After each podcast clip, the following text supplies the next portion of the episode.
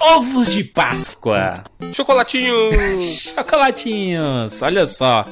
Páscoa, né? Todo mundo ama um ovo. Não gosta, Bruno, de um ovo? Sei, aí é o senhor que adora ficar com a boca cheia de ovos aí é durante as isso, olha a ofensa gratuita. Não, mano, eu tô falando, o senhor não tá falando de ovos de chocolate aí? Não sei Cadê a animação do Bruno da live? Cadê? Cadê o Bruno do stand-up? Ovos de Páscoa desde criança, né? Até hoje, os ovinhos, né? Os ovinhos de chocolate, aquela paixão e tudo mais. Kinder aquela... Ovo, caro da porra. Kinder Ovo. Ô, Evandro, sabia que eu, eu, eu, conheci o Kinder Ovo? Eu provei pela primeira vez em 2013? Caramba, primeira vez eu comi o Kinder Ovo na vida. Primeira vez. Não foi... veio pra São Paulo? Não, não, não foi por falta preconceituoso, tá ligado? Não, foi por falta de oportunidade, assim, sabe? De, de... Porque sempre esteve lá disponível, mas eu nunca tive interesse de provar.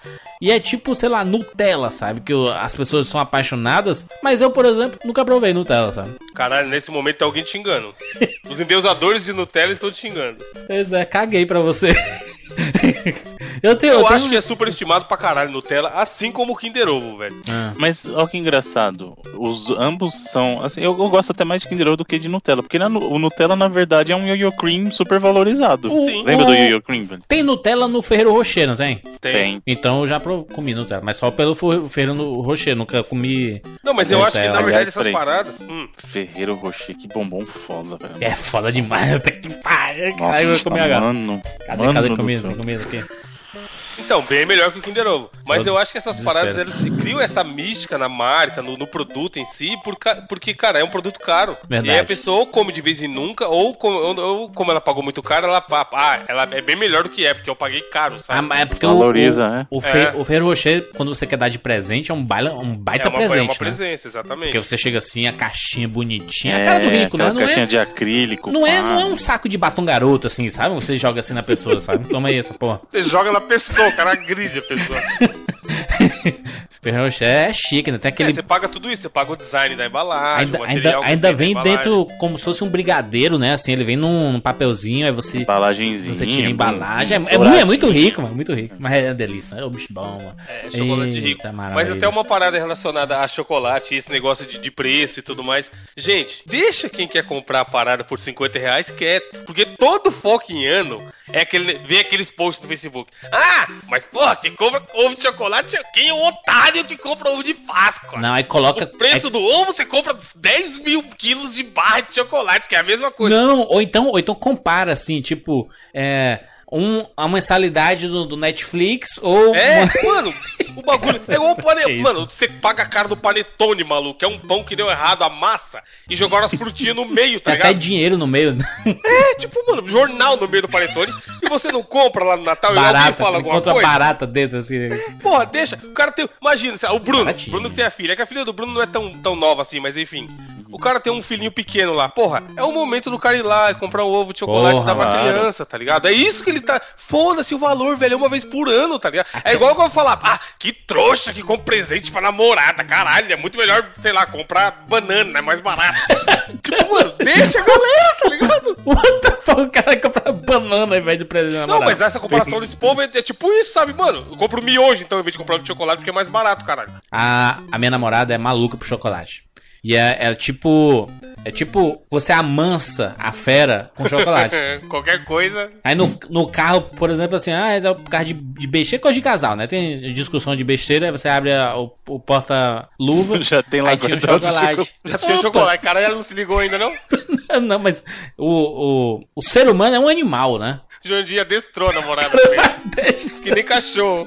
Cachorro faz coisa errada, o cara xinga e dá um, dá um, um ossinho. Ele dá um chocolate. É.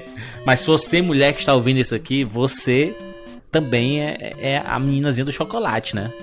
Eu posso contar é. uma coisa? Ixi, o Bruno é o menino do chocolate. Não, nesse quesito eu tô falando que minha esposa não come chocolate. Puta que Nenhum, nenhum, velho. Mas, ela, Mas ela, adora, ela adora panetone, por exemplo. Aí Putz. chega, por exemplo, na época de Páscoa, ela quer Colombo Pascal, essas Aquele coisas. gosto do panetone, é, é um, ele tem um azedinho. É azedinho porque tá podre, é... É cerveja, né? O Panetone é a receita que vai dando errado o ano inteiro. Eles vão acumulando no lugar, tipo a caixa forte do tio Patinhos, tá o, o, a Páscoa é, é tipo um falso Natal? Porque a galera come basicamente a mesma coisa, né? Às vezes tem um peru lá, às vezes Pô, tem. Não é basicamente a mesma coisa. Não, é não? A Páscoa come peixe. Come peixe, exatamente. É. Vocês comem peixe? Vocês eu como. Eu, eu como, eu sou um cristão, Bruno. Eu sou de Jesus. Mas eu só respeito Jesus na sexta-feira, então os outros dias que se dane o resto do ano. Não, na verdade é eu como também, carne. de novo, de novo, babacas do Facebook. É, vou, Porra, vou, vou comer um carne. Churrasco, caralho, sou um fodão. Que se foda essa Páscoa. Santa, sou transgressor. O cara é. passa o ano todinho sem comer e ir pra rodízio, porque é um liso é. fudido. Aí no, no, na Páscoa quer comer carne pra dizer que é transgressor. Aí lá, caralho, ah, foi no churrascaria, tava fechado. Porra, que país é esse que eu vivo? opressão, como é que é? Opressão cristã, é opressão religiosa. Né? Cadê o Estado laico? Abraço, Cauê Moura. Cadê o Estado laico? Caralho. É. Porra, eu quero comer minha carne aqui, ninguém me deixa em paz. São... Ninguém tá falando nada, tá ligado? E ele tá lá postando fotinho de churrasquinho de gato no Facebook. Mas o ovo de Páscoa em si é um ritual, né? Porque assim, eu gosto muito do. Ovo. Não. Chocolate. Caralho, caralho, esqueci do sonho de valsa. O melhor ah. ovo de chocolate é Ai, o do sonho de valsa. Cacete, não, não, é o meu chocolate favorito da vida, o sonho de valsa. Não, Inclusive, sonho, um beijo. É bom, um beijo, ô, Bruno, Bruno, um beijo para as pessoas que trabalham lá na Sonho de Valsa, que já me mandaram caixas para cá. Sonho de Valsa é uma empresa, Sonho de Valsa. É, empresa não Nestlé, né? Sonho de Valsa S.A. É. Mas a turma sempre manda, eles me adestraram também, mano. Ele, eles mandam, sempre mandam caixa de chocolate. O Jurandir, quando era criança, ele pegava o, papelzinho, as mulheres, as meninas vão saber o que eu tô falando, pegava o papel de, de bombom e guardava no meio da agenda, o Jurandir, de Sonho de Valsa ele guardava no meio, no meio da agendinha dele. Não guardava, mas eu, eu conheci muitas pessoas, inclusive a minha própria irmã que tinha uma, uma agenda, cara, que era, cara mais grossa do que aqueles álbuns de figurinha da gente que colava aquelas figuras com grude, sabe? Sim, e só com papelzinho de Só de com bala, papel, cheio de formiga bom, aquela porra, né? Aí pega o papel assim. Esse dia o fulaninho comeu esse papel. Ela foi atrás do papel, o cara jogou no chão assim no lixo. a mulher, né? A mulher é um, é um ser que merece um estudo científico. é muito engraçado isso. Mas é que nem a gente também que coleciona, sei lá, é, canhotinho de cinema, né? A gente coleciona revista de videogame, a gente tem nossas coleções, elas tinham umas delas, Sim. né? Uhum. Mas o, o, o, ovo de Páscoa favorito meu é o sonho de valsa, porque ele, ele tem, dependendo, porque tem uns ovos gigantes, né? Uhum. Que é cara, você é uma parcela de um carro e tem aqueles no... pequenos assim, mas, mas é bom porque o ovo era padronizado. Porque, por exemplo, a mi... minha mãe adora do diamante negro. Conhece diamante negro, né? Chocolate, né? Sim, sim. É aquele que vem crocante no meio. Isso. Aí o ovo, o ovo todo em si, ele é do chocolate de diamante negro e dentro dele tem pequenos diamantes negros. Hum. né? é assim, Eu não sei é. se hoje em dia ainda vende por número. Vocês lembram que antes vendia vende, número 12, vende. ovo número 12, número vende 20, número, número 18. Né? Ainda tem isso? Ainda tem isso, ainda tem isso. E, isso. Agora eu vou falar, eu vou falar um. Um que é o ovo que, que eu sei que o pessoal que tá ouvindo, a maioria quer esse, que é o ovo de Kit Kat. Maluco o ovo de Kit Kat. Kit Kat é bom pra caralho. É Kit Kat é. já é monstro sozinho. O ovo de Kit Kat, tipo, ele é o ovo com é Kit Kat mano, é dentro e, no, e dentro, assim, na construção do ovo tem Kit Kat, tipo, em pedaços na, na base do chocolate. Nossa, é muito monstro. Vamos ver aqui, vamos analisar os preços de Mas ovo. Tá, é, você que vai comprar seu ovo aí em abril de 2015. Não, esse tá, tá eu, se foi ovo o Walmart de Kit Kat, Bruno. dias, Kit Kat, 57 Bruno. pauta por aí. ovo de Kit Kat, 400 gramas, é. 40 reais. Aí, então, preço Aí o cara honesto. fala, pô, caralho, dá pra comprar um Play 4, que idiota compra um ovo de Páscoa. Play 4, pra comprar. os caras, o Facebook é isso aí, O mano. do Ferreiro Rocher também tá mesmo mesma pegada. que volta na Dilma que paga esse preço, caralho. Vamos aqui, vamos ver, mais vendidos, não, eu quero o maior preço me mostre lojas que não são brasileiras, sabe? Aquela, aquela concorrência. Não, tem um do. Acho que é a Copenhagen que tem um, que é um ovo. É um ovo que vem com uma joia da. Não a joia, aquela pulseira da, da Pandora, manja? Tipo, custam, sei lá, uns 700 pau o ovo de chocolate. Caralho, é demais. Quer ver um barato? Vamos entrar no site da Off, né, Bruno? Vamos ver aqui. Não, não, não, Você quer barato? Cacau é. Brasil. Cacau Brasil, Cacau Brasil é de boa, perdão. Ovo de Páscoa, Egg Milk Egg Milk ao leite. What the fuck? Milk já não é leite? Egg Milk ao, ao leite, leite, ainda. Da, da Lindt. 116 é caro, é reais. Aí, ó. É de 300 gramas, viu? Tem cara que é ruim pra cacete. Chocolate bom de Zioli, cara. Moranguete. Nossa, moranguete. Ou então é aqueles de pobre, né? Mini ovinhos. É esses aí, esses aí. Mini ovinhos, os, os coelhos de Páscoa feitos feito em casa. Que horrível aqueles coelhos mal feitos enrolado no papel alumínio que a negada comprava, que era dois reais. Caralho, a bolinha, tinha bolinha de futebol também, que era Bolinha de futebol. É, acho Nossa, que é a pobreza. Mata, acho que é o, o, a Páscoa do pobre é essa, né? Os ovinhos assim. o cara compra uma caixa daquela, daquelas bolinhas de chocolate de futebol. É... Bolinha oca por toda oca Sim. por dentro de Ovo de pasta e chocolate de um quilo e meio da Alfina. Hum. É, tá esgotado aqui, não tem preço. Deixa aí, ó, peraí, só posso falar aquele que do eu falei barco, não, do... Só confirmando o preço mesmo daquele Copenhagen que eu falei, lá que vem com, com a pulseirinha da Pandora, 420 reais o ovo. Nossa! Aí, ó, não comprar jogo de Play 4. Aí. Dois, pelo menos. Mas, mano, deixa, só se vive uma vez, foda-se. O dólar tá 5 reais, foda-se, vamos aí. Só se vive uma vez, essa, essa é a frase ovo. do momento. É. só se vive uma vez. chocolate. Senta em cima, passa na cara, faz o que você quiser, deixa os Exatamente. Cara. Se lambuza, derrete no micro-ondas, assim, coloca a mão e passa no rosto. que é bom, deve ser bom pra pele. Compra, pode crer, ó. Compra o ovo, derrete no micro-ondas, aí você meleca o dedo com o chocolate que derreter e você escreve na folha. Comprei mesmo, dinheiro é meu, foda-se. Eu acho, eu acho, no Facebook. acho que o ouvinte do 99 Vidas deveria fazer isso, pegar um ovo de Páscoa ou qualquer chocolate derretido no micro-ondas com o dedo, escrever num papel, na parede ou no... 99 algum... vidas. 99 vidas. Comprei, me deixa. Me deixa com o meu chocolate. Deixa eu cortar em paz, caralho. Excelente. E eu sou Júlio de Filho? Eu sou o Coelhinho da Páscoa. E eu sou Bruno Carvalho. E esse é o 99 Vidas com Pat.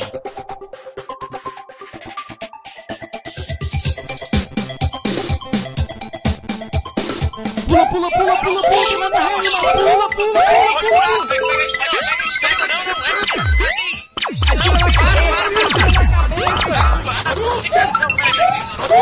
no gol, animal!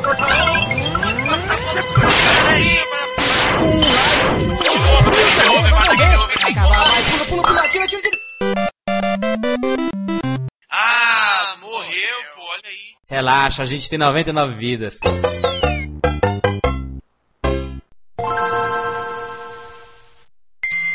Nós estamos aqui juntos mais uma vez para mais uma edição do Tupac. Sobe o som do Tupac. First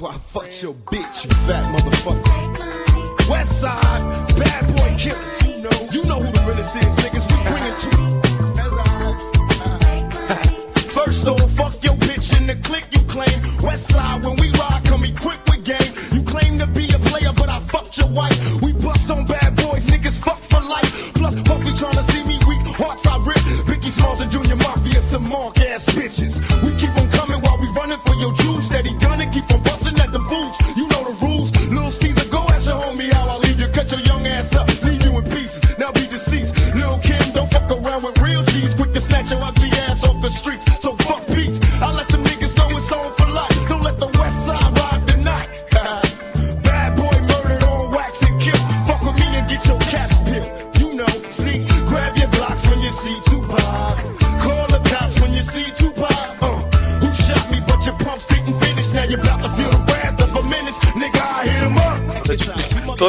Toda a discografia já foi. Tá começando com a cover, tá ligado? Olha só, meninos. Nós estamos aqui no Tupac. Bruno, explique para as pessoas o que é o Tupac. Senhor Jurandir Filho, muito, o Tupac. Muito obrigado por pronunciar meu nome corretamente. Correto dessa vez. o Tupac é uma série aqui do 99 Vidas em que nós pequenos comedores de ovos de chocolate, é. falamos sobre dois jogos que são de uma escolha pessoal, cada qual a sua vez, de jogos que talvez não tivessem um programa próprio, talvez não rendessem um programa inteiro, então a gente traz essas escolhas tal qual o coelho da Páscoa de presente para vocês numa cesta. Ó, oh, numa cesta, é, a mãozinha. É, entendeu? É, rapaz. entendeu? E vocês são obrigados a engolir o que vier. Então é assim que funciona. Tiver igual ovo de pai, o pai que traz, né? Exatamente, foi nada. teu pai que trouxe. Se você gostou bem, se não gostou, é o que tem. É tipo é que... put put, time command, essas coisas aí. Essa, essas, essas coisas aí tudo aí. Ô Bruno, hum. o que é um juju? Juju, senhor Júlio de Filo, são escolhas que Filo. você, que você e o Easy Nobre trazem Jura para os tio Packs. Jura de filo. Filo porque quilo, né? Excelente. Juju normalmente é aquele jogo que não é aprovado nas nossas notas aqui no 99. Excelente. Os, os maiores Jujus da história, como eu disse, estão na sua mão e na mão do senhor Isinobre. Put Put, Time Commando. Qual que é aquele lá? O, O Juju eu sempre é o esqueço. Quem criou não, o não, nome não, não, não, mas, mas aí os caras fizeram disputa pra bater logo em seguida. Qual que é aquele do Jurandir que eu já esqueci, mano? Aquele War, There's Never Been So Much Fun. Esqueci, sempre esqueço esse, cara. Calma, o Cano Comando. Fora? Canão foda. Cano Fora é um clássico. Cara, se fuder. Nada a ver, nada a ver, Juju. Vocês que jujulizaram o, o jogo, que é um clássico, um. um- O cara me traz Juju, o que é o nome do- da parada. O criador quer zoar o quê, mano? O cara, cara, que- cara criou o negócio e quer zoar aqui. E outra, est- vocês estão sentindo falta do Easy Nobre? Aquelas duas pessoas que falaram sim, mandem mensagem no Twitter. Easy Nobre, tô, Bebe, mais alguém falou tô pagando pra você participar do 99 Vidas. Cadê você do 99 Vidas? Pronto, tá dito. Bruno, Tupac é pessoal. E hoje. Caralho. Tupac Chuplin, é isso. E hoje, Bruno, é a sua vez. Exatamente. E eu vou começar logo de cara Hum. com um jogo que é pra, pra meter o pé na porta e tapa na cara. Metroid Zero Mission.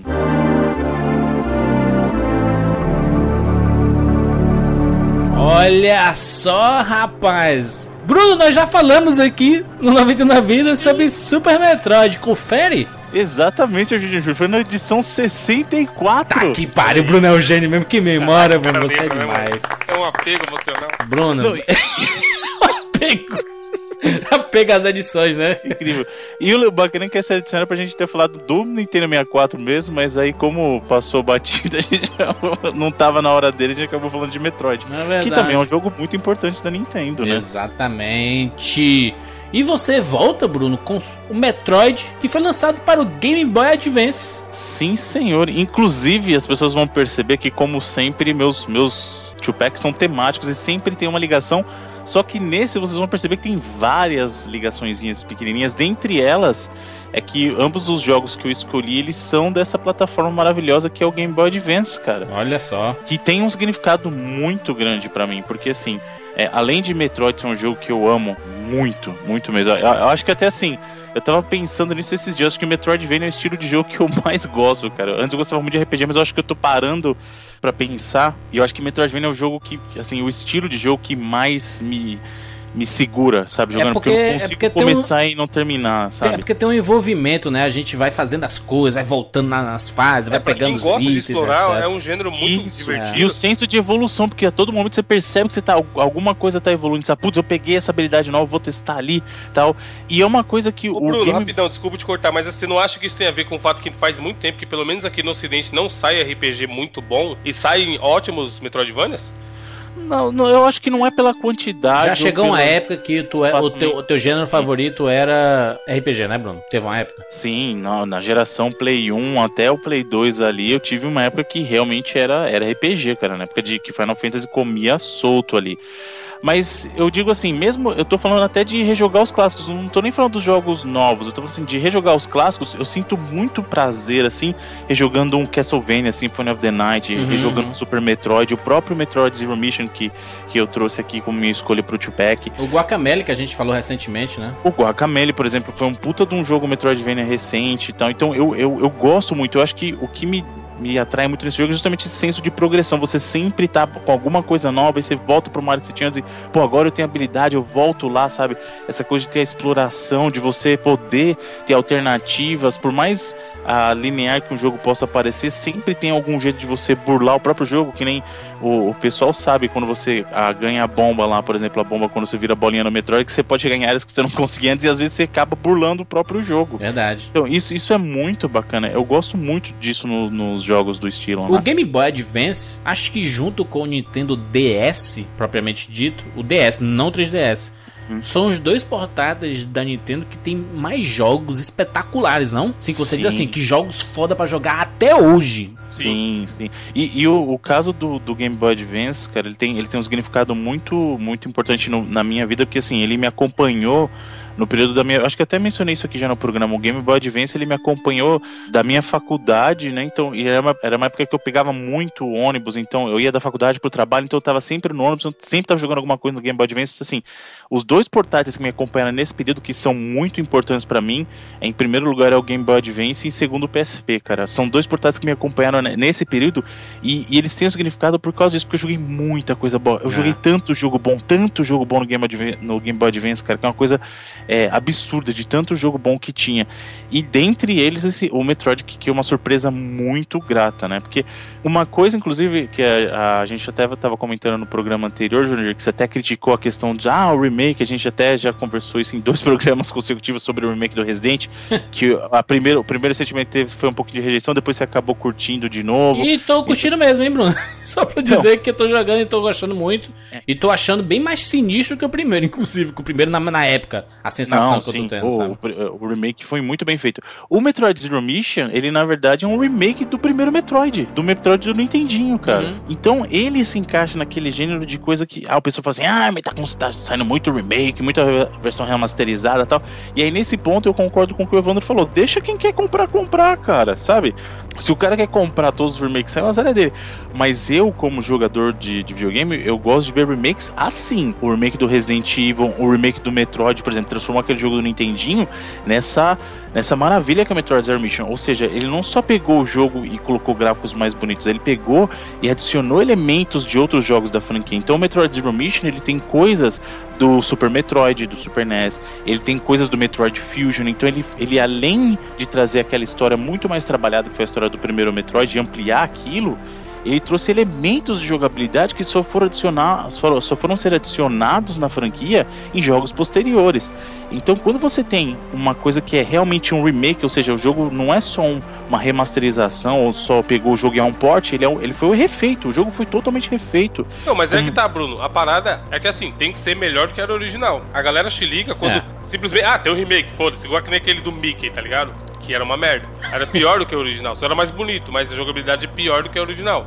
É, mas por exemplo, nesse caso o jogo foi refeito mesmo, porque não simplesmente pegaram o jogo e colocaram não, um Não, sim, então, é eu te falei, eu então. concordo que ah, deixa jogar, quem quer jogar, deixa, mas assim, se daqui 10 anos a galera conseguir fazer um remake de Last of Us que seja melhor que o original, é foda mesmo as viúvas, viúvas do jogo. Falam, porra, não, o original é o é. clássico que não se mexe, meu Deus. É porque a gente tá falando de remake, não de remasterização, que é a moda Isso. da geração atual, né? É, o que é, acontece porque... muito hoje em dia é remasterização, né? Que é fácil. Que é também. só colocar pro jogo, né? o... gráfico pra nova geração de um gráfico que já, que já era bom, né? Uhum. De, desse, desses últimos que estão saindo, o próprio God of War que foi anunciado, God of War 3 o do, do, PlayStation 3 ainda tá bonito para cacete.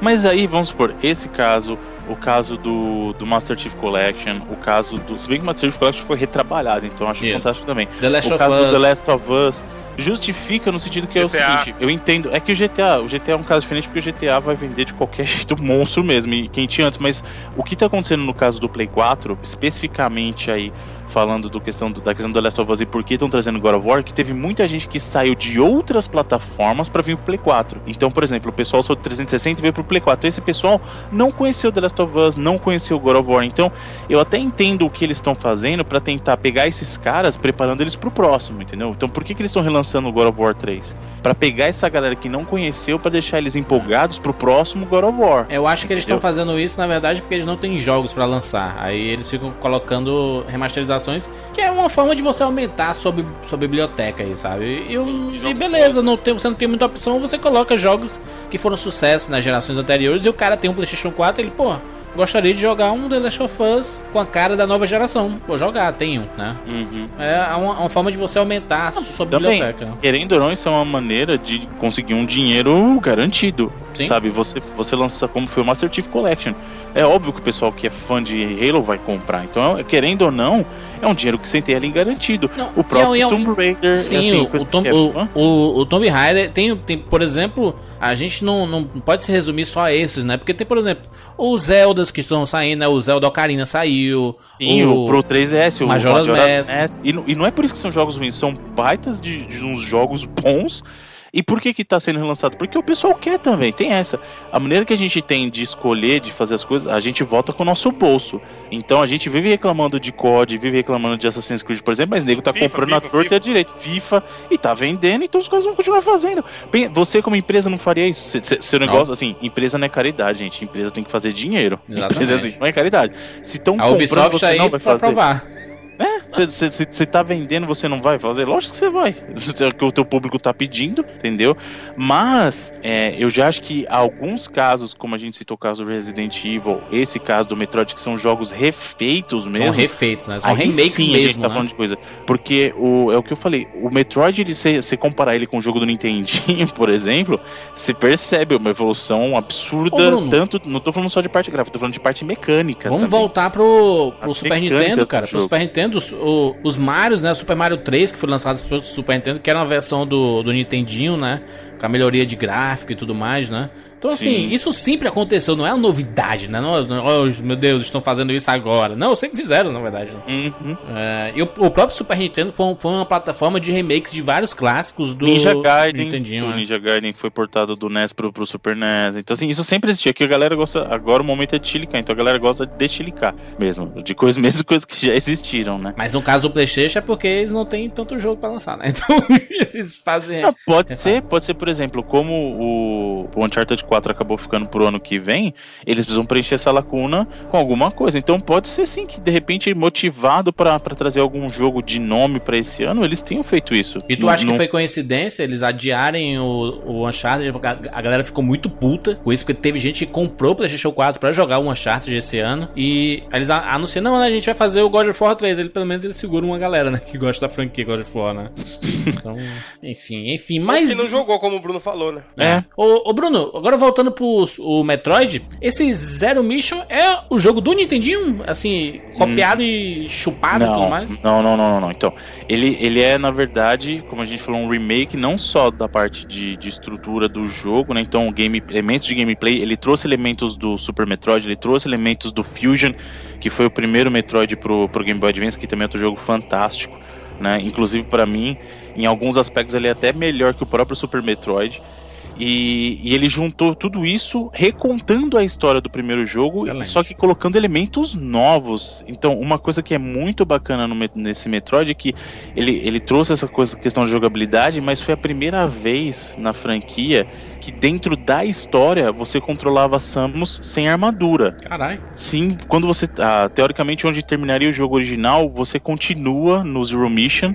E aí é uma parte que ela acaba perdendo a armadura e aí ela cai de volta no planeta próximo à nave do, dos inimigos. Uhum. E aí, essa parte toda, ela joga só com a pistolinha lá e ela tá sem armadura, né? Que aí é até bacana que você descobre um pouquinho mais dos Cosos, né? Que são o, os alienígenas que populavam ali e tal. É muito, muito bacana. Assim, era possível jogar com a Samus antes sem armadura? Através de código era, mas isso não, não tava, não fazia parte da história. Uhum. O caso do Metroid Zero Mission é a primeira vez na franquia Metroid que você consegue jogar com ela como parte da história. É parte da história, é integrante da história, não é um, um código que você coloque e tá lá Samus sem armadura. Nesse caso, faz parte da história, entendeu? Do progresso da história, eles têm algo para contar com ela ali. Por que ela está daquele jeito, né?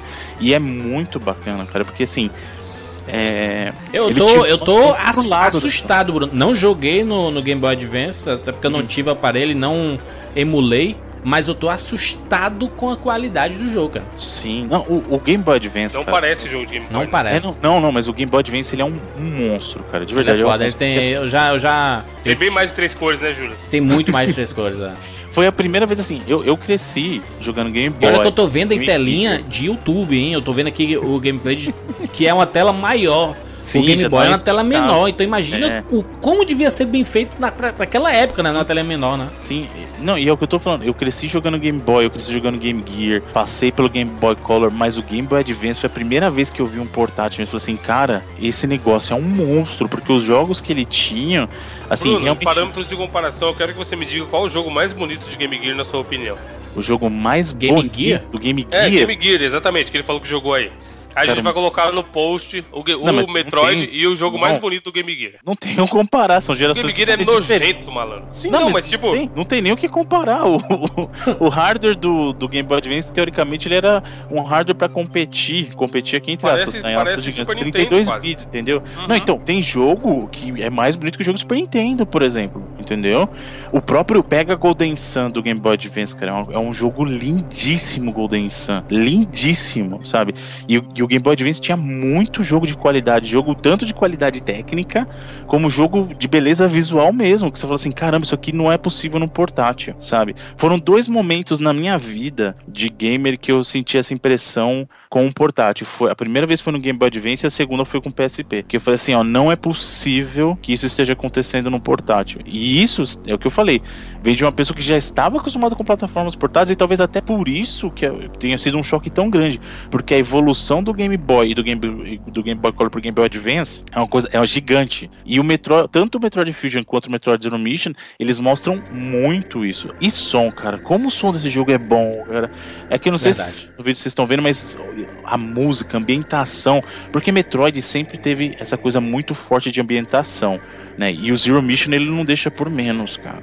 E ele tem toda aquela coisa de tocar as músicas no momento certo, às vezes ele tem um momento de silêncio, música mais sutil sabe? Aquela coisa de, de tensão. Sons, né? Som, som, somzinho de água, somzinho dos inimigos. O, o, jeito que ele usa som no geral, nem só música, toda a série Metroid é muito, muito boa nisso. Sim. E, e, é uma coisa que eu não entendo, cara. É uma, é uma série tão boa, tão boa, e a Nintendo negligencia tanto, cara. É, é, eu não entendo esse desprezo que a Nintendo tem por Metroid, cara. Eu de verdade não entendo, porque é óbvio que os fãs querem mais Metroid. É, o jogo, é difícil você ver um jogo que não tenha agradado. Talvez o único que, que foi um pouquinho assim divisivo, que deixou o pessoal meio um lado gosta, outro não, foi o Other M do Wii, sabe? Que uhum. mesmo assim, porque foi, foi a direção que eles escolheram tomar. Mas de resto, excluindo ele, todo o Metroid é unanimidade, cara. É o que eu falei.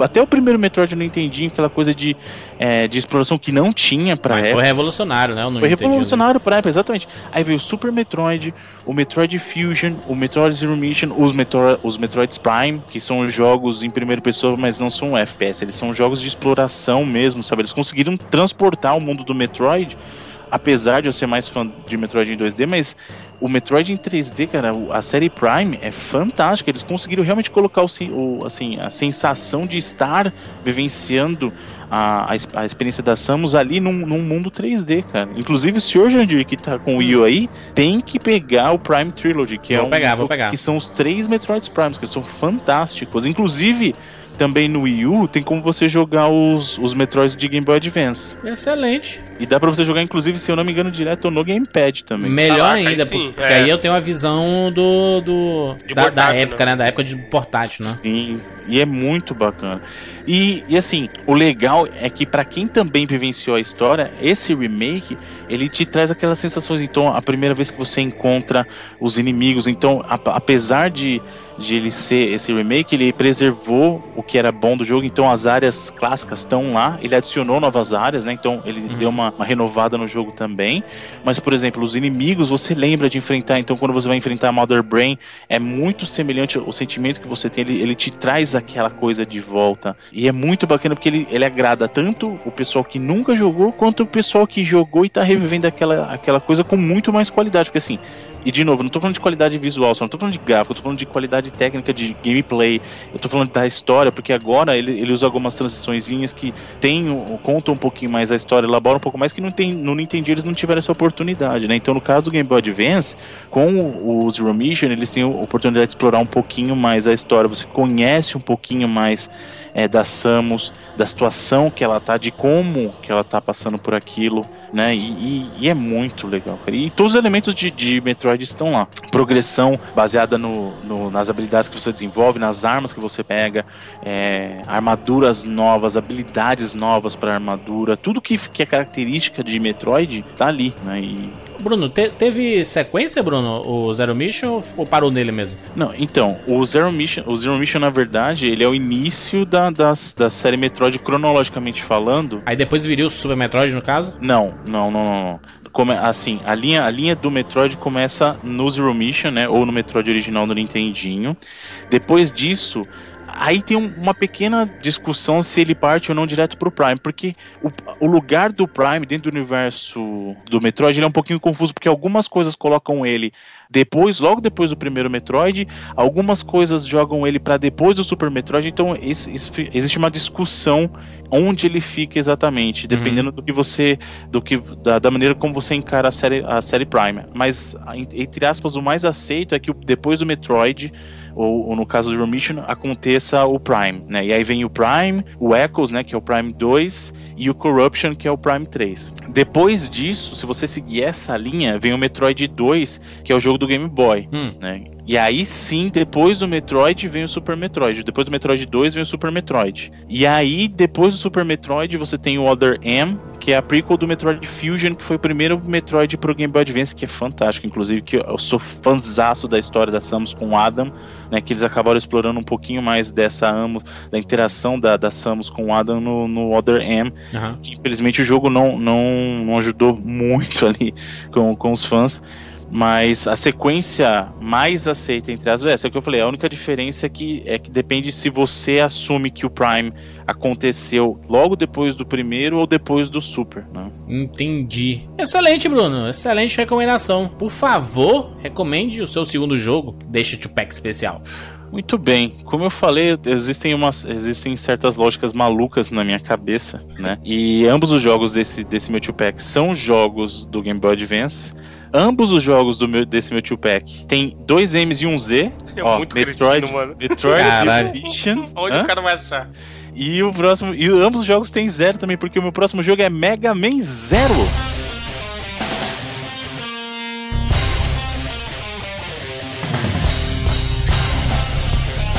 Excelente, Bruno! Jogo Valeu, do Mega Man que você joga com zero no Game Boy Advance. Sim, senhor. Sim, senhor. Finalmente Keiji Inafune pôde realizar o sonho dele de botar o Zero no lugar dele de verdade, é protagonista dessa bodega. Porque a gente já falou isso no programa do Mega Man X, que a ideia do Inafune era que o a série X fosse baseada no Zero. O Zero era para ser o protagonista da série X, né? Então se encerraria o ciclo do Mega Man mesmo, aquele robozinho azul, e viria o ciclo do Mega do, do Zero. Uhum. Só que ele não conseguiu fazer isso, né? Então ele foi ele foi colocando o Zero ali aos poucos na série X, tá? Então ele acabou desenvolvendo por medo de rejeição. A Capcom chegou e falou assim: ó, oh, meu pessoal vai, é muito é muito diferente do Mega Man, né? Então põe o Mega Man e põe esse Zero aí como um, um um auxiliar, aquele cara que é o fodão que você se inspira, que é o cara que você quer ser e tal. É o Mega Man vermelho, Bruno, é o Mega Man vermelho. Só que no, no, caso da série da, da série Mega Man Zero, o Inafune falou assim: esse é, é o lugar que eu queria colocar o Zero, sabe?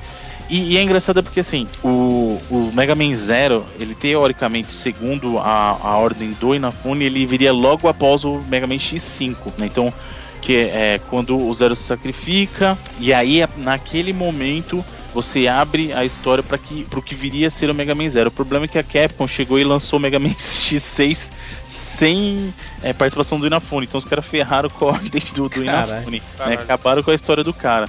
Só que qual que é a ideia do Mega Man Zero? O Mega Man Zero, essa série Mega Man Zero, que inclusive são quatro jogos, pra você ver o sucesso que ela fez no, Mega Man, no, no Game Boy Advance, saíram quatro jogos Mega Man Zero, cara. Saiu o Mega, Mega Man Zero 2, o 03. 02, 03, 04.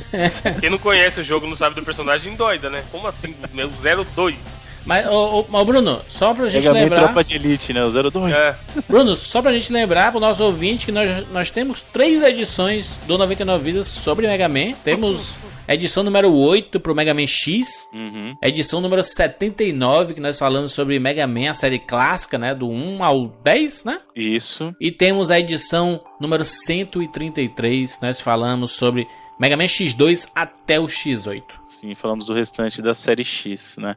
E aí, o, a gente até mencionou nos próprios programas da série X, a gente mencionou que é, o povo, o povo clamava pelo, pelo Zero, então em, em um dado momento da série X, o Zero passou, passou a ser um personagem jogável mesmo, e inclusive tomando um papel até, na minha opinião, muito mais importante que o do próprio X, hum. na, minha, na minha modesta opinião, e é muito, era muito mais legal jogar com o Zero no Mega Man X, no, no 4 e no 5, por exemplo, era muito mais legal, na minha Porque opinião. ele era muito forte também, né, Bruno? Essa, é, e ele tinha uma jogabilidade diferente, né? Tudo Sim, que é diferente acaba ficando legal. jogar com o Sabre, cara, o Z-Saber é, nossa, é uma arma fantástica.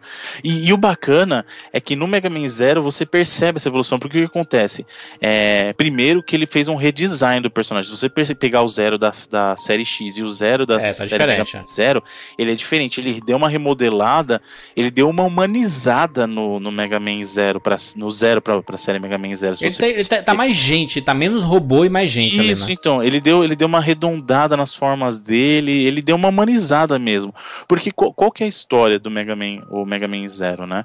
É, ele se passa 100 anos no futuro, então ele, ele se passa 100 anos depois do final da série X, Hum. né? Do, do- no caso, na cabeça do Inafune, do X5, no- na cabeça da Capcom, depois do X6. Tá. Só que esquece a Capcom, que a Capcom cagou tudo de vez mesmo com, com o Zero. Capcom. Mas se passa e se passa centenas de anos adiante e o que acontece? Existe uma ameaça para os Reploids e para quem não lembra os Reploids são os, os robôs humanoides, né? Ah, O próprio, o próprio Mega Man é um Whiplash, não? isso, isso. O que acontece? Eles estão sendo considerados todos Mavericks. Se vocês lembrarem, o que, que são os Mavericks? São os, os, digamos assim, os robôs maus, né? Os Uhum. Reploids maus. Eles virar, eles se tornam uma ameaça. E aí a, existe um governo que está julgando que todos os Reploids da, da rebelião, dos rebeldes, são, na verdade, Mavericks. Né? E eles estão sendo caçados. E aí o que acontece é que esses Reploids, né, os que são considerados rebeldes, Hum. eles, se, eles escutam, né? Eles na verdade já vêm ouvindo dessa lenda daquele do, do Zero, que era o Maverick Hunter, né? Então, Sim. que é aquele que já, já havia salvado os Reploids antigamente, e eles vieram escutando essa história por centenas de anos, e eles falam assim: não, a gente sabe que nesse momento, quando a gente precisar, a gente vai localizar o Zero e ele vai nos salvar novamente. E aí é que começa a jornada, né? Que realmente eles encontram lá o Zero desativado. E um dos, dos elfos se sacrifica, né, Pra poder ativar ele novamente. Mas, ô, mas ô, E aí- Bruno, deixa, eu- deixa eu te perguntar. Eu, isso se passa quanto tempo depois do, da, da, da franquia clássica do Mega Man? Então, o, ele se passa cerca de 100 anos depois do Mega Man X5. Hum. né? É que na verdade, assim, como eu falei, o que acontece é que a história, segundo o Keiji Inafune, que é o criador do Mega Man, era pra ter terminado no X5, a história do Zero, e aí o, o Metroid, o, o Mega Man Zero ia começar a partir dali. O problema é que a Capcom foi lá e insistiu em continuar a, Mega, a série Mega Man X Sozinha.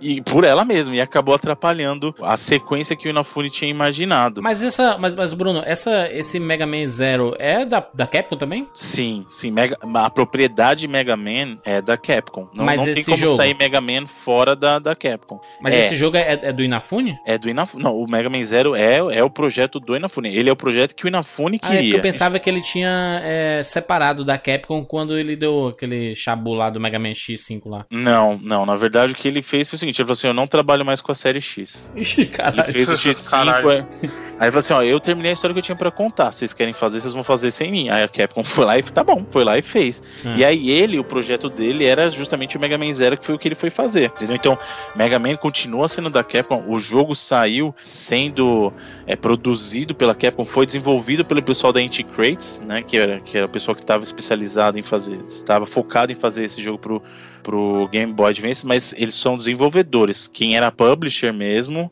era a Capcom. Uhum. né, E era o próprio Keiji Inafune que estava dirigindo o projeto. Tanto que você vê muitas marcas registradas dele, e como a gente até mencionou, ele acabou implementando muitas das ideias que ele sempre quis que o Mega Man X tivesse no Mega Man Zero. né? Inclusive uma coisa que tem aquela progressão não linear, porque agora.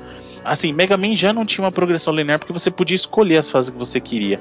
Mas no caso do Mega Man Zero, ele, ele levou isso para um novo nível que é o seguinte: quando você não está em fases de ação, na verdade você pode transitar pelos ambientes, você tem é, um elemento, digamos, vamos jogar até meio RPG nesse sentido, de você poder interagir com os personagens que estão na base. Então, vamos supor, eu não estou em missão, eu posso ir lá conversar com o pessoal, eu posso encontrar os, a robô criança e falar com, com de repente os, me- ah, os mecânicos robôs ou os soldados, ou conversar com um senhorzinho lá, um robô idoso. Né? Ou até assim, a- dentro do próprio ambiente, dentro do próprio ambiente, a progressão, eu caminhando pelo cenário, você pode chegar numa fase que seria uma fase de missão, sem estar nessa própria missão, e você lutar contra os inimigos, entendeu? Então é uma coisa que não tinha nos Mega Man anteriores, você podia escolher para onde você queria ir no Mega Man anterior, mas dali você ia para aqueles lugares de, é, assim, eu tô aqui e meio que me teletransporto para onde eu preciso ir. Eu No achei, caso- eu, eu- eu achei transgressor, Bruno, o fato Hum. do Mega Man Zero, por exemplo, ter missões que você anda pra esquerda. Dá, dá, dá até um nó na cabeça isso. sim, sim. Que, que, que o, o chefe, ele tá do lado esquerdo da fase. Então você tem que ir andando pra esquerda. E não é, um, não é algo sei lá, tradicional, é né? Estranho, né? É. é assim, obviamente se a gente tá falando de, sei lá, de, de, um Metroidvania, ok, porque você tem que ir e voltar várias tem vezes. Tracking, né? né? Mas jogos assim da série Mega Man, você não espera que você vai jogar. É, é, tanto que quem jogava muito Mega Man, sei lá, no Super Nintendo, você gastava mais no direcional pra direita e pra baixo. Até quebrava, né? Do que, do que pra esquerda, né? O esquerdo ficava bonitão lá, né? Inteira. Mas é verdade. Mas justamente por isso, nesse Mega Man, uh, o Inafune ele quis implementar essas coisas, ele quis dar aquele sentimento de liberdade. É meio que um, entre aspas, óbvio, um mundo aberto. Você pode ir para onde você quiser. A sequência das missões, na verdade, você vai lá e a Ciel, que é essa essa cientistazinha que te, te resgata lá, ela que te passa as missões. Olha, você precisa resgatar tal report que é importante pra gente, você precisa visitar tal site que aconteceu um acidente e ver o que, que tá acontecendo. Um GTA do Mega Man. Não, não, não chega a ser GTA. É o que eu falei. Mas é porque você chega aqui, você, você vai salvar. Mas você salva o robô e o robô fica te acompanhando, mano. É totalmente diferente da, do, dos, dos clássicos hum, do Mega Man, assim. E é fantástico, cara. Porque você, você vê, é, você não precisa ter jogado para você entender como a jogabilidade responde bem, sabe? Cara, é inacreditável como esse, esse Zero se movimenta, cara. Sim, é, é muito fluido. Sem é falar muito... o fato que ele não tem é, é arma na mão. É, um Buster, né? Como o Mega Man tem, né? Ele tem uma pistola Sim, porque houve uma troca de armas, né? Na verdade, eles mantiveram o, o, o Z-Saber, né? Que é a arma principal do Zero sempre foi a espada. É um modelo novo, na verdade, você percebeu ele até tem um design diferente da Z-Saber anterior. E em vez de um, de um, de um canhão na mão, então, então, ao invés de um Buster, que é igual o Mega Man tinha, e ele tem nas versões anteriores do, do Mega Man X, ele tem uma pistola mesmo. Uhum. E além disso, ele tem outras armas que ele ganha no decorrer do jogo. Que ele, ele tem, por exemplo, uma lança que é muito bacana, ele tem o um escudo. Então, o que, que ele faz, na verdade, esse jogo é ele te dá upgrade das armas e além disso, ao vencer os, os inimigos, né, ao vencer os, os, chefões, ou vencer inimigos, você vai ganhando é, elementos, são chips de, de elementos. Então, por exemplo, você ganha um chip de fogo, ou um chip de gelo, ou um, um chip hum. de trovão, né, de eletricidade, e você associa ele com a tua arma. Então vamos supor, ah, eu tô com a Z-Saber com o chip do trovão aqui, o chip de, de Lightning, né? Então, você consegue chamar o Pikachu. Aí você vai acabar atacando os inimigos que tem, por exemplo, ah, esse inimigo ele é fraco contra esse tipo de ataque, entendeu? Então ele é meio que. Ele brinca com aquela coisa de um elemento forte contra o outro, né? Aquela coisa, o, o clássico tesoura, pedra, papel, que uhum. vários jogos implementam. Então, assim, ah, elemento tal é mais forte contra o elemento tal, e o elemento tal é mais forte contra o elemento. E nisso vai. E ele acaba aumentando suas opções de jogabilidade nisso. E além disso, disso, ele tem o que a gente chama de cyber. Ah, são cyber elves, né? Que são o, como se fossem fadinhas robôs que contêm poderes que ajudam ele. Então, ah, essa aqui é a, é a, é a fadinha, entre aspas, aqui de, de, cura. Então, ela vai te dar uma habilidade. Quando você estiver perdendo sangue em batalha, você usa esse Cyber Elf aqui, ele vai te recuperar energia. E você Ou... tem que ficar alimentando ele, né? Ou esse, Isso, então. Né? Na verdade, ele, ele tá inativo. Alguns já estão ativos, outros estão inativos. Aí, para ativar, você precisa alimentar ele, e aí ele vai se tornar um elf ativo. Uhum. Entendeu? E então tem essa, você precisa coletar energia para poder poder alimentar os seus elves, e aí você vai. A, as opções de jogabilidade são muito bacanas, porque assim, você está escolhendo a arma que você vai usar, então você tem uma arma primária uma arma secundária. Além disso, vai escolher um elemento para associar com essas armas, e além disso, você tem o Cyber Elf para te auxiliar com os poderes multicelentes. Então tem muita opção de jogabilidade bacana. Ele é um, ele é um Mega Man realmente muito diferente, né? Ele poderia ser, é o que a gente falou, ele poderia ser exatamente igual a qualquer outro Mega Man, mas o Inafune aproveitou para colocar todas aquelas ideias que ele sempre quis e fazer uma experiência Mega Diferente. Ele realmente, ele é, apesar de ter um nome Mega Man, você sente que ele é uma experiência diferenciada mesmo no universo do Mega Man. Porra, se você nunca jogou nenhum dos dois jogos aí, tem links aqui no post. Acesse aí 99vidas.com.br. É, é assim, é surpreendente a jogabilidade. Por isso que eu sempre reforço isso quando eu vou comentar algum jogo antigo. Isso assim, normalmente o jogo antigo ele sobrevive se a jogabilidade dele for realmente boa, sabe?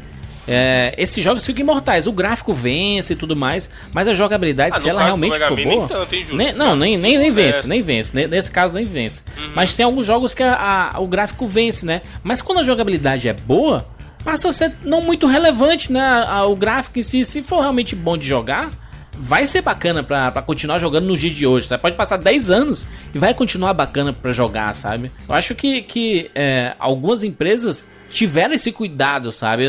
Obviamente que o cara não faz um jogo assim, nossa, eu vou fazer esse jogo aqui porque daqui a 20 anos vão estar tá falando sobre ele, sabe?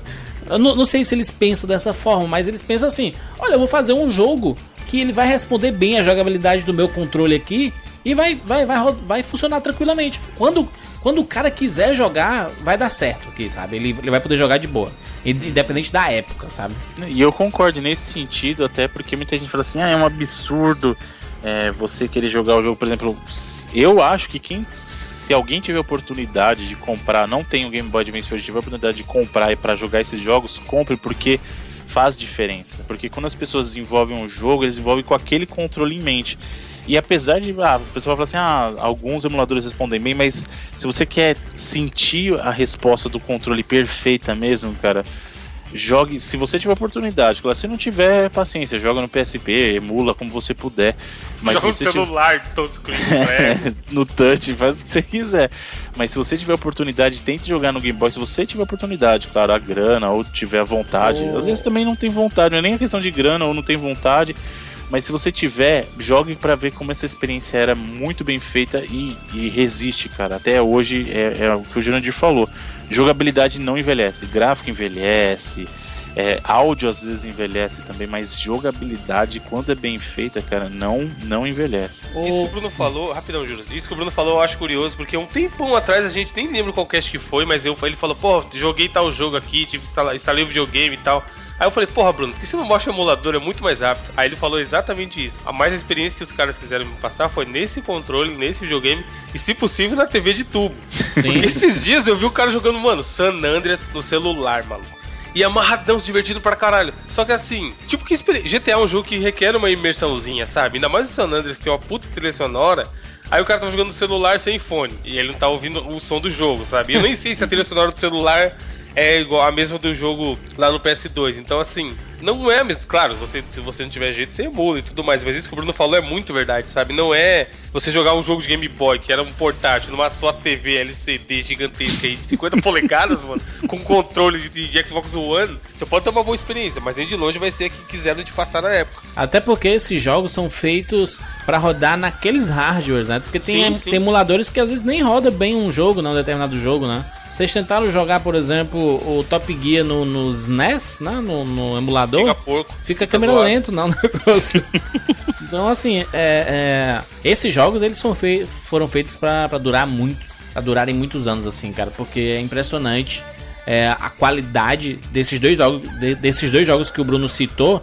E o mais impressionante ainda é ver como a jogabilidade resiste e tudo mais. E como as empresas apoiavam a Nintendo naquela época, lá no Game Boy Advance, né, cara? Cadê essas empresas, né, cara? Monstro, né? Nossa. Puta que pariu, né, cara? Não, Capcom, Square, elas, assim, Konami eram, eram unha e carne com, o, com a Nintendo, né, velho? Não. E você vê isso reflete. Se bem que, assim, eu acho que nos portáteis ainda a, a Nintendo tem um suporte muito grande, da própria Capcom mesmo.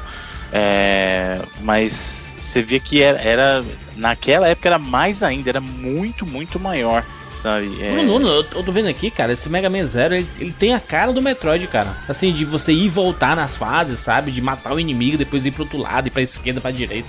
Pra Sim, cima, ele tem baixo. uma liberdade muito maior que, que eu falei, não tinha, não tinha nos outros Mega Man. O Inafune, ele pegou e falou assim, ó, agora você vai ver, Capcom, é isso que eu quero, era isso que eu queria fazer.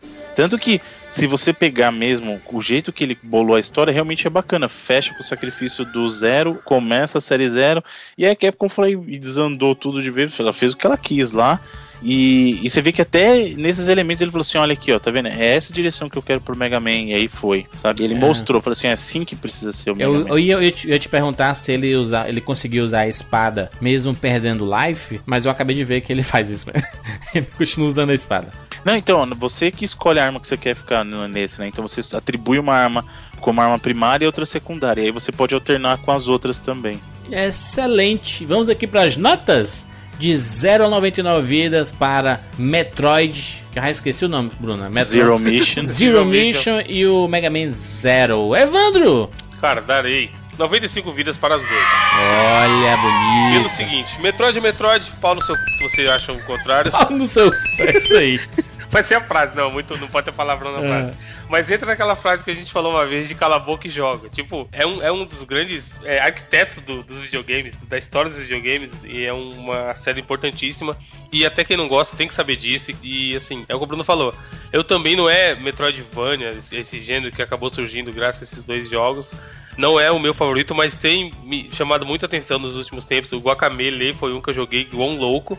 E recentemente saiu aquele Ori and the Blind Forest. Muito Sim. bom, mano. Uhum. Lindo. E tipo, Lindo, falei, falei ah, vou colocar aqui pra ver qual é que é esse jogo aí. Joguei duas horas e nem vi passar. Porque é isso, você vai ganhando poderzinho, você quer explorar mais. Aí você, ah, ali em cima será que tem o quê? Então, talvez, até perguntei pro Bruno quando ele falou que tava que parecia que ele tava gostando mais desse gênero, se não era a gente que tinha mudado, sabe? Que tem mais saco pra jogar RPG e tudo mais, ou se não tem mais RPG ocidental, pelo menos, que chama a nossa atenção por isso. E esse Mega Man Zero eu não conhecia, mas vendo os vídeos aqui, pelo que o Bruno falou, também me parece ser um jogo muito legal e é isso que o Juras falou parece que ele te dá essa mesma sensação de querer explorar. Só o fato de você conseguir andar entre as áreas e, sem ser pelo menu, sabe? Porque o menu é muito fácil. Você cria um menu ali e é o que o Bruno falou. Tem a telinha do gelo, a telinha da floresta, a tela da nuvem e assim vai. Então, se você consegue meio que interligar uma com a outra, juntando com essa jogabilidade da Z-Saber aí, que, a, que por sinal, enquanto o Bruno falava Z-Saber, só conseguia pensar na Polishop, tá ligado? Liga, liga agora 1406 compre sua Z-Saber. Sei lá, faça a depilação. Parece muito o nome de produto da Polishop Polishop, é ter essa espada dá uma jogabilidade diferente do, do que é qualquer Mega Man. Porque você tem um ataque de perto e também essa parada de, de equipar os elementos e tudo mais. Me parece ser muito interessante. Então vou tentar até jogar daqui uns dias, sei lá, pra, pra tentar terminar. Porque me chamou muita atenção. É o primeiro two-pack que me faz querer jogar o jogo, mano. Olha aí, rapaz. É, rapaz, porque esse pack foi sério a parada. Jogos bons traz isso. Não, jogos bons, jogos bons, sério. Eu acho que assim, é legal quando, quando a gente traz, quando eu, por exemplo, escolho, você escolhe, dá pra ver que a gente fala, pô, é um jogo que a gente quer que a galera conheça. E o Bruno dessa vez tem que tirar meu chapéu que mandou muito. Excelente. Vou dar nota dupla também, vou dar nota pros dois. E olha, eu não costumo dar essa nota para qualquer coisa não, mas 99 vidas para ambos os jogos. Achei olha espetacular. Só. Aliás, trilha sonora desse Mega Man Zero, olha. Olha, né? Personagens, Parabéns, personagens que cruzam com ele aqui no decorrer do jogo, eu quero bonequinho de todos, cara. Excelente, cara. Achei as escolhas do Bruno excelentes. Quando o Bruno falou assim, eu, putz, live, Game Boy. Tá porra. que pariu, hein?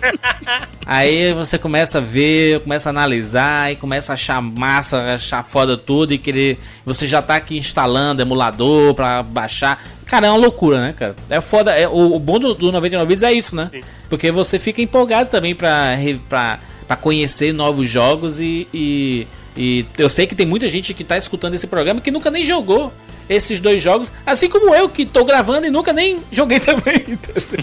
e você fica empolgado porque você fica surpreso, cara, como esses jogos parecem ser excelentes. Então eu dou 99 vidas para ambos os jogos. Bruno? Muito bem, senhores como eu falei até no, no, mencionei isso no começo do cast, são jogos muito, muito importantes para mim, porque eles acompanharam o momento da minha vida que eu joguei muito formação, né, portátil. Né, formação Exatamente, formação minha formação. Exatamente, assim, me acompanharam durante muito tempo, então isso também ajuda no, no sentido de, de me fixar na memória, porque vários momentos ligados a isso, mas acima de tudo eles são jogos muito bons em jogabilidade, principalmente. São jogos lindos. É o que eu falei. Ah, quando eu vi a diferença do que era um jogo de Game Boy Color pro Game Boy Advance, era, era monstro. O negócio foi. Minha cabeça não, não conseguia processar aquilo, sabe? Porque era, era muito monstro. Mas não só graficamente falando, os jogos são excelentes em termos de jogabilidade. Ambos os jogos têm uma jogabilidade muito gostosa. Eu não preciso nem chover mais no molhado, porque Metroid para mim é, é, é o concurso. Metroidvania, como eu falei, sempre gostei muito e hoje eu acho que eu tô começando a entender que eu gosto até mais do que eu achava que eu gostava do gênero. Excelente. E, e o Mega Man eu sempre fui fã da série, mas o Mega Man Zero ele me abriu uma, um outro leque de opções no universo do Mega Man. Eu falei assim, poxa, é um Mega Man, você enxerga os elementos do Mega Man ali, mas você também enxerga que ele tem uma direção nova, com uma jogabilidade gostosa, essa coisa de, de ter uma estrutura diferente. Então ele, ele inovou também. E, e o mesmo caso eu falo pro remake, assim, são, são jogos que eles te mostram que tem elementos clássicos. No caso do Mega Man Zero, ele tem elementos clássicos do Mega Man, e no caso do Metroid, ele tem os, os elementos clássicos de Metroid, mas eles conseguem inovar dentro disso também, cada qual da sua maneira. E para mim não tem outra nota. Se, se existe a perfeição de jogabilidade que facilita muitas coisas, minha nota não poderia ser diferente para ambos. Será 99 vidas com muito orgulho. Excelente. Ah, aliás, digitei agora no senhor Google e coloquei Mega Man Zero BR. E tem. Ai, como eu amo emulação, emulação é demais. Né? É, porque o, o, Mega Man Zero tem muito diálogo, né? Tem, muita, tem muitos, é, muitas coisas assim que. Sim. Ah, você quer ir para tal local. Se você não souber um pouquinho de inglês, você se perde, né? Tem como se perder um pouco, né? Uhum. Mas ele, putz, excelente. Aliás, hum, não vai é... acabar não. não. Rapidinho, só pra falar que essa questão que tá falando do Game Boy me acompanhando na faculdade. Tudo isso é, isso é muito importante que até é, até momentos difíceis, cara, momentos meio, meio sérios, mas é, é, é, Teve, eu não sei se eu já contei isso aqui, mas teve uma vez que eu fui expulso de casa mesmo. Ah, conte, Bruno, da sua expulsão de casa. Natasha, hein? Natasha, 17 anos e fugiu de é, casa. Não, não fugi, eu fui, tipo, fui expulso de casa mesmo e, e, assim, eu fui. O Evandro deve manjar, eu fui lá pro centro de, de Osasco ali na estação, mas não nessa estação nova, o Evandro, da época lá. Estação de... Roots, dos anos 90. Roots, exatamente. Praticamente uma, uma semi-cracolândia, pra quem não, não é de São Paulo. Nossa, nossa, o bagulho é tenso lá, velho, tenso. E, tipo, você tá lá de. Eu, moleque, tipo, eu, moleque, esperando, tipo, a estação de trem abrir, porque eu não tinha onde dormir, eu queria dormir dentro do trem. Eu não ia dormir lá na praça do. Que isso, Bruno? Negócio. Depois é. de muito jogar Street of Rage, queria dormir dentro do trem. É. E aí, tipo, para cara, atrás de cara, fazendo umas propostas, tipo, absurdas, né? O cara falou, você não quer uma carona, sabe? Uns caras meio. Que é isso, olha aí, Bruno. Bagulho aí. bizarro. Não, bagulho bizarro. Os carros, da vida, carro Bruno. para tal. Mostra a borracha, põe a borracha pra fora. e aí, tipo, eu, oh, sai fora tal, né? Tipo, eu, eu, tipo, pivete de tudo, meu, sabe? É, camis, camiseta do Senai, jeans tal, à noite, tipo, bagulho de madrugada, velho. Loucura. A cara da pedofilia do. do... Não, o, Bruno, cara... o Bruno tá com aquela cara que ele tá na, na página de equipe lá, o Janji. Uhum. Receosíssimo. É. E aí, tipo, os, os caras, não, vamos lá, tipo, eu te levo num banco, te levo nos, nos bagulhos escritos. Eu falo, é, eu falo, não, mano, tipo, sai, sai dessa, tipo, não, não curta esses embalos aí, né, velho? Não, aí o cara, não, tipo, então pelo menos me fala como eu chego na faculdade, né? Aí eu falei, cara, com muita dedicação e estudo você consegue. Hum. Caralho, era piada isso. Novo, Puta que. Não, caralho, Bruno, eu tava comovido com a tua história aqui. lá no. Tá, porra, eu aqui comovido. O tirou mais inocente do Cara, mundo. Me vem com o melhor ator do mundo, maluco. Excelente, muito bom. Stand-up do Bruno, sempre presente. colocou, colocou ele participando da história, a história é real, mano. Sim. Excelente, excelente. Olha só, deixa aí seu comentário aqui no 99vidas.com.br. Amigos, um aviso antes dos recados finais aqui. Nós temos podcasts novos na área. Confere dos participantes desse, desse programete. Temos, o Bruno tá aí em carreira solo. Primeiro temos, senhor Evandro está falando de música, Evandro. Estou fazendo de música, já está atualmente? Não, não, atualmente pelo... não. Atualmente não. Enfim, já tem quase 10 podcasts no ar. Aí, rapaz. Vou botar isso aqui. O Bruno já gravou conosco, podcast sobre músicas e joguinhos. Olha aí. Foi número 6. Muito e, cara, foi, foram dois ouvintes, 99 vídeos de você, que me chamaram há muito tempo atrás, há quase dois anos. A gente Esse programa é o Back to the Music? Não, né? Não, não. É o Slancast. Diferente dos seus projetos fuleiros que começam no Dura 2 e acabam, você é certo. Ah, excelente. E a gente fala de musiquinhas toda semana lá. Pra variar, igual no Vitor Vídeo. São pessoas que apenas gostam muito de um tema, falando sobre aquele tema. Não tem nenhum manjador, você não vai saber teoria musical nem nada, mas, mas a galera tá Vai aprender a escrever partitura, não, Ivan? É, coisas chatas não, apenas coisas legais. Todo, todo nosso amor sobre Legião Urbana tá lá. Aham, uhum, absurdo. Uma pessoa falando mal de, de Uchu lá. Não, e fala mal de Uchu, minha filha, pelo amor de Deus, acorda. Dá, dá, um, dá um chocolate pra ela aí, Evandro, pra ela ver se ela melhora os comentários dela lá. tá foda. E, Bru e, e Evandro? Quem? Quem na calada da noite deu uma facada? Quem é o X9 da parada? Quem é, quem é a Ivete Sangalo? Jesus, Jesus, Jesus e Judas. Toda terça-feira ele grava. Aí um belo dia, Jesus acorda, acessa o Facebook tá lá o Judas Cast. falando sobre as paradas da Nintendo, Metal Gear, não sei o que. O Jesus pergunta, caralho, por que eu não tô participando disso? Quem é a Ivete Sangalo, carreira solo? Olha, gente, banda Eva, show de bola, mas. Cláudia Leite, quem é Cláudia Leite? Que babado novo já era, meu filho. Os caras pedindo isso. A Beyoncé, a pobrezinha, as Dash, a Dash Char, né? As menininhas lá, uhul. Quem é Beyoncé? Beyoncé Carvalho. Aí saiu, Dash Char morreu, né?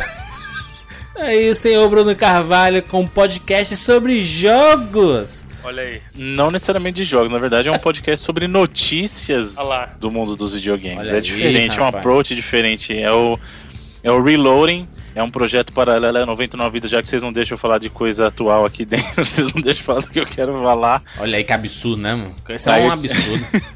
eu fui obrigado, obrigado a ressuscitar, na verdade, um site velho com um podcast novo para poder falar das notícias, comentar as notícias semanais aí do, do mundo hum. dos videogames, né?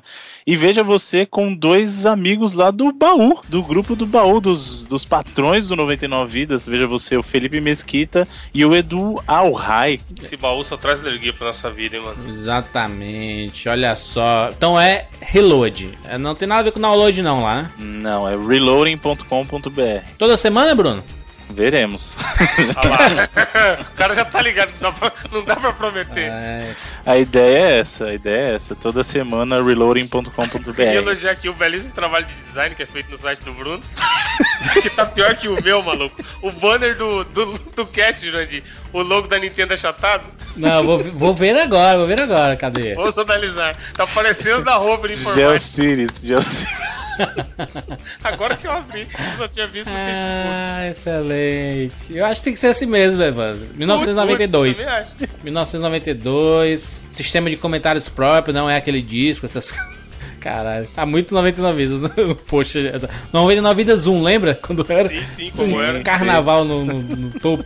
Mas é isso aí, um belo começo. E em terceiro lugar, e não menos importante, você está ouvindo esse programa na sexta-feira. No dia anterior, foi lançado um podcast encabeçado pela minha pessoa sobre séries. Olha Olha só. o, cara, o cara sabe de jogo, sabe de música, sabe de seriado, sabe de cinema, porra, já era. Mas não, não é o Miniview. Não é o Miniview, é uma evolução do que foi o Miniview. Um, o Miniview, pra quem não conhece, é um projeto que a gente falava de séries isoladamente, pegava The Walking Dead e ia acompanhando série a série. Um podcast para cada episódio, só que a gente percebeu, gente, se a gente quiser cobrir muitos, muitas séries, vai foder o negócio. Haja podcast para fazer.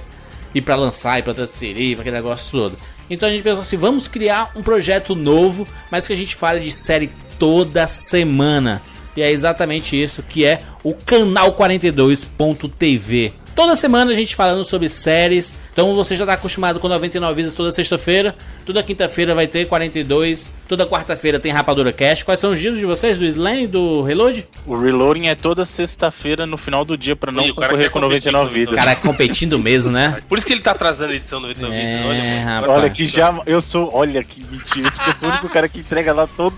Quarta-feira o Bruno já tá lá com o cast editado. Né? O Slam sai toda segunda-feira. Olha aí. Então estamos preenchendo a semana toda de podcasts para você ter o que escutar sempre. A gente falando sobre tudo, sobre games. Já o, o, 90, o 99 vídeos é nostalgia, coisa antiga. A gente traz de vez, de vez em quando coisa nova. Aí o Bruno traz no Reload lá é, comentários sobre a, as notícias da semana, né? Sobre as novidades, a saída do Kojima, aquela coisa Nintendo D, D, DX, né? NX? NX. NX0, música, Exatamente. Aí, aí, tem o Evandro falando de música, aí tem a Rapadura falando de cinema, aí tem o 42 falando sobre séries. Então estamos preenchendo a semana toda de podcast. Pô, dá certinho, pô. É um podcast por dia da semana pra você ouvir, ó que beleza. Já Cinco pô... casts, ó que beleza. O, o, o reload devia sair na, na terça-feira, então, né? Pra preencher bem. O... Não, mas aí você pode baixar e tá depois, não tem problema. Ah, entendi, entendi. Muito bem, muito obrigado a você, Dauro amigo ouvinte, que contribui mensalmente com 99 Vidas lá no patreon.com barra 99 Vidas. Muito obrigado mesmo, vocês é que fortalecem o nosso time, né? Nossos projetos só acontecem porque a turma do Patreon está financiando o 99 Vidas, que é meio que o, o coração dessa parada toda, né? A gente só consegue fazer outra, outras coisas porque o, o 99 Vidas está funcionando e os, os ouvintes estão ajudando. Então isso é só um, um, passo, né? A gente quer trazer muita coisa boa pro 99 Vidas esse ano ainda de 2015 e promete, né? A gente tá. Porra, fazer vídeo, fazer dança, dança, o que tiver a gente faz. Shhh, Videoclipes. Sem spoiler. Sem spoiler. Muito... Será que vai ter um videoclipe? Será que no show do Backstreet Boys a gente vai estar lá, os quatro juntos dançando? Olha só, hein? No palco. Muito bem. É isso. Até semana que vem. Tchau.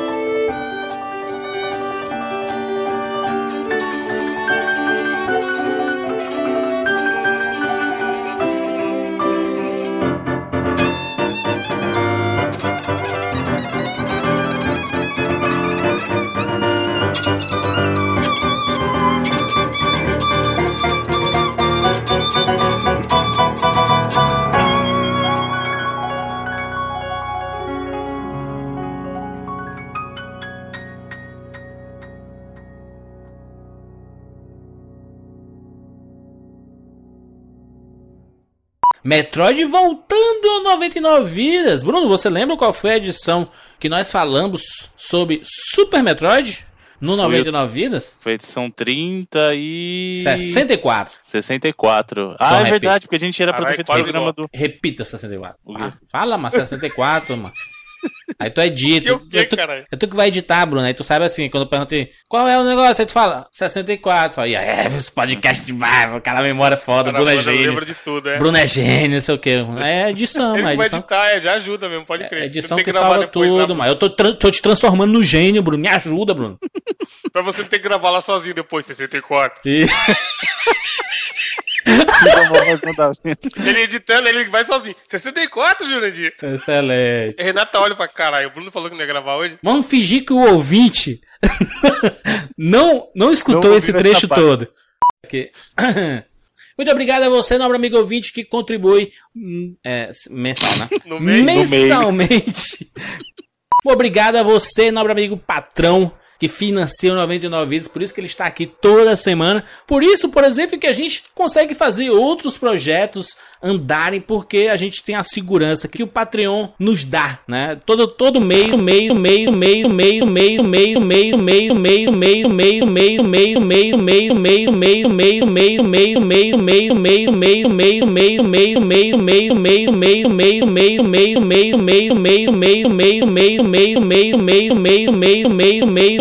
meio, meio, meio, meio, meio, meio, meio, meio, meio, meio, meio, meio, meio,